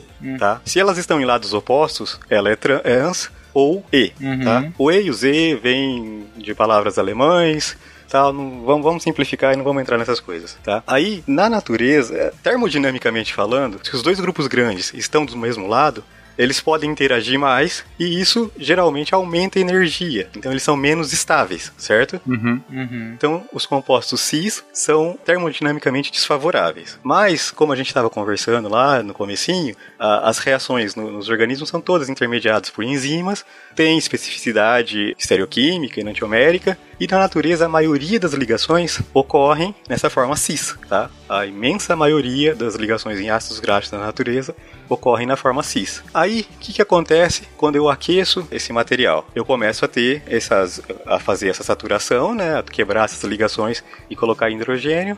Mas e se eu não tiver hidrogênio suficiente? Essa ligação que eu quebrei pelo calor vai, se, vai voltar a, a se fechar, certo? Só que aí eu já não vou ter mais essa segurança das enzimas, ela vai se fechar de qualquer forma. Ou, na verdade, ela vai se, fechar da forma que for mais vantajoso termodinamicamente, que re- re- resultar num produto de menor energia. E esse produto é o trans, tá? Porque se eu coloco os grupos grandes em lados opostos, eles não conseguem interagir com o outro, eles não vão se repelir, e então a, a minha molécula vai ser mais estável. Se eu faço essa reação assim, quando eu estou ali esquentando a gordura na panela, ou esquentando o óleo dentro na fritadeira, o óleo, óleo de soja, o óleo, sei lá, que óleo que você vai usar para fritar ah, o que você for fritar, ou então pensa naquela fritadeira de batata que usa o mesmo óleo há uns 15 anos. É o que dá o Sim. gostinho. Exatamente, o tempero especial. O óleo está lá esquentando. Esse óleo é um óleo de origem vegetal, ele tem essas ligações nessa orientação cis. Então ele está aquecendo. Eu não estou aumentando a pressão de hidrogênio ali. Eu tenho, claro, eu tenho um pouco de hidrogênio na atmosfera, mas isso é muito pouco. Então essas ligações vão se romper e vão voltar a se formar e vão se formar nessa configuração trans, certo? Hum, entendi. Então a gente, por fritar o ovo, faz um monte de óleo trans. É, se você aquecer uma gordura ah, com ligações cis, você faz o óleo trans. Ou se você está fazendo a hidrogenação lá para produzir a margarina e essa hidrogenação não é completa, as, as duplas que você não hidrogenar vão virar trans, certo? Agora, o que, que isso implica para nossa vida? Porque o- o- a gordura trans já foi abolida dos alimentos, né? Proibida. Então, porque ah, existem estudos que associam isso ao aumento do colesterol ruim, que eu nunca sei se é o LDL ou HDL. É o LDL que é o ruim. É o LDL, então a gordura trans está associada ao aumento do LDL. Entendi. E qual que é a, a temperatura tipo, mínima? Quer dizer, fritando um óleo, fritando um, um ovo na frigideira, chego nessa temperatura mínima aí para começar a causar essa, essa modificação toda? Saturação e tal? Chega, mas assim, a gente consome, então a gente, a, a gente, a humanidade consome gordura trans dessa forma ah, desde sempre. Isso começou a ser um problema quando introduziu principalmente a margarina e as gorduras hidrogenadas na nossa dieta. Tá? Até então, isso não era, não era um problema. Certo? Justamente porque a concentração de gordura trans que você acabava ingerindo eh, com esses alimentos, né? não só a margarina, né? Gordura hidrogenada é o mesmo que gordura trans ou não? Então, aí depende. Se a hidrogenação for completa, o que raramente é, Entendi. Você seria. não vai ter nada trans, você vai ter tudo saturado, então você não tem nem cis nem trans. Certo? Mas se essa hidrogenação não é completa, o que, as duplas que sobram são trans. Saquei. Ok? Então, o resumo é melhor você tentar não ficar aquecendo essas paradas, mas também, se for só isso, não é um problema para nossa saúde. Ah, a questão é, você não pode usar essa- esse óleo por 15 dias ali na fritadeira, entendeu? Certo. Ah, você tem que, isso tem que ser trocado ah, diariamente. Eu não sei se diariamente, esse, número eu tirei do, do nada. Mas ele tem que ser trocado com certa frequência. Ou não comer ovo frito todo dia, né? Uhum, sim, sim. Sempre bom. Ah, ou usar pouco Não óleo tanto fritar o ovo. né, Exatamente, usar precisa- menos óleo. Eu uso o mínimo de Usa óleo e gordura uso uma bacon, temperatura gente. bem baixa do bacon também. já serve pro ovo ali. É, é, perfeito. açúcar, tempero e tudo que há de bom. Estes foram os ingredientes escolhidos para criar as garotinhas perfeitas. Mas o professor Otônio acidentalmente acrescentou um ingrediente extra na mistura: o elemento X.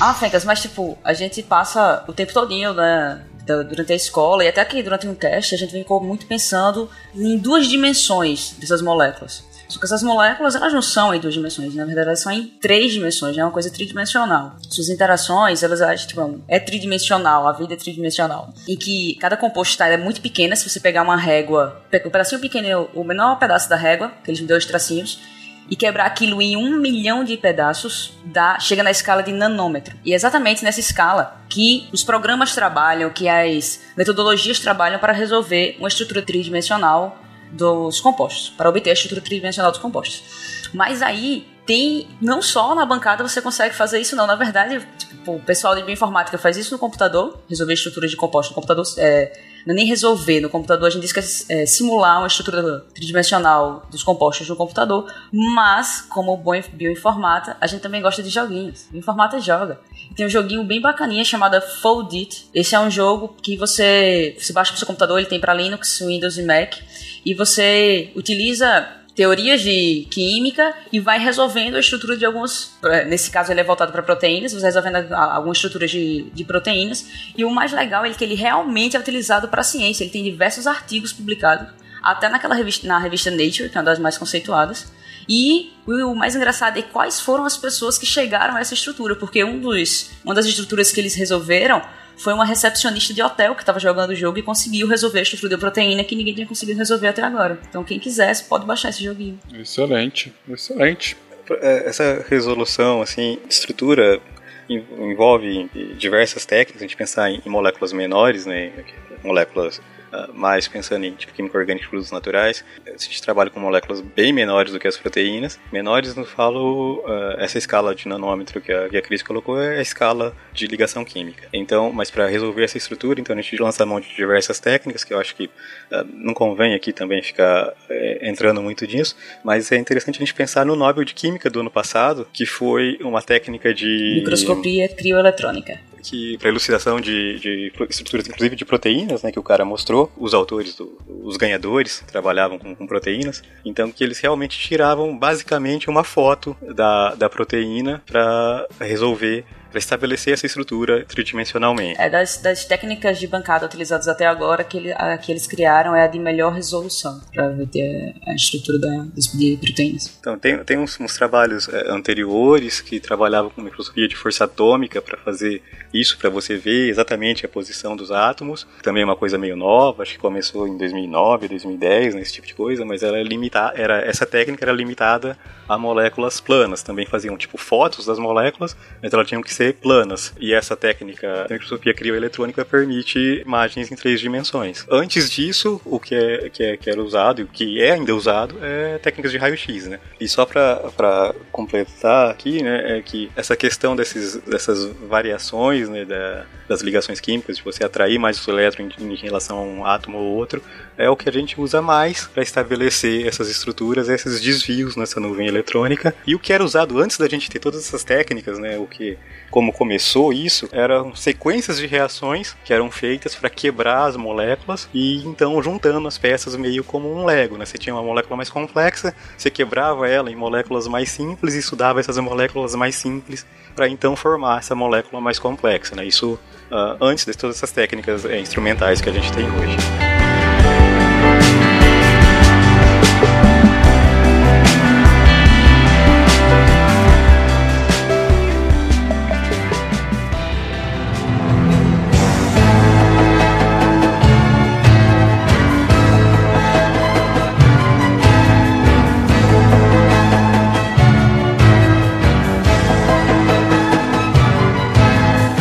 Episódio de hoje aprendemos que o número de ligações é extremamente limitado, então ligue para aqueles que lhe são importantes. Nunca se sabe onde estarão seus elétrons no dia de amanhã. Mantenha ocupado seu S2.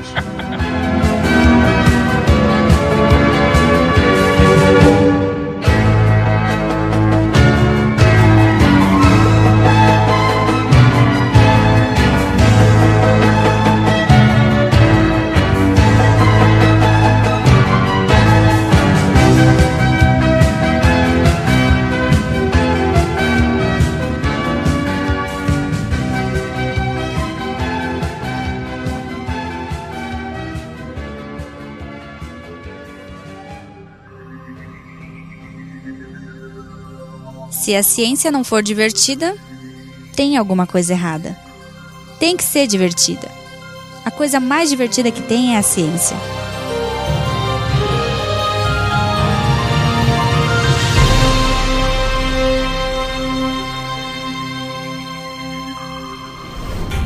Este programa foi editado por Tapcast. Edições e Produções de Podcast.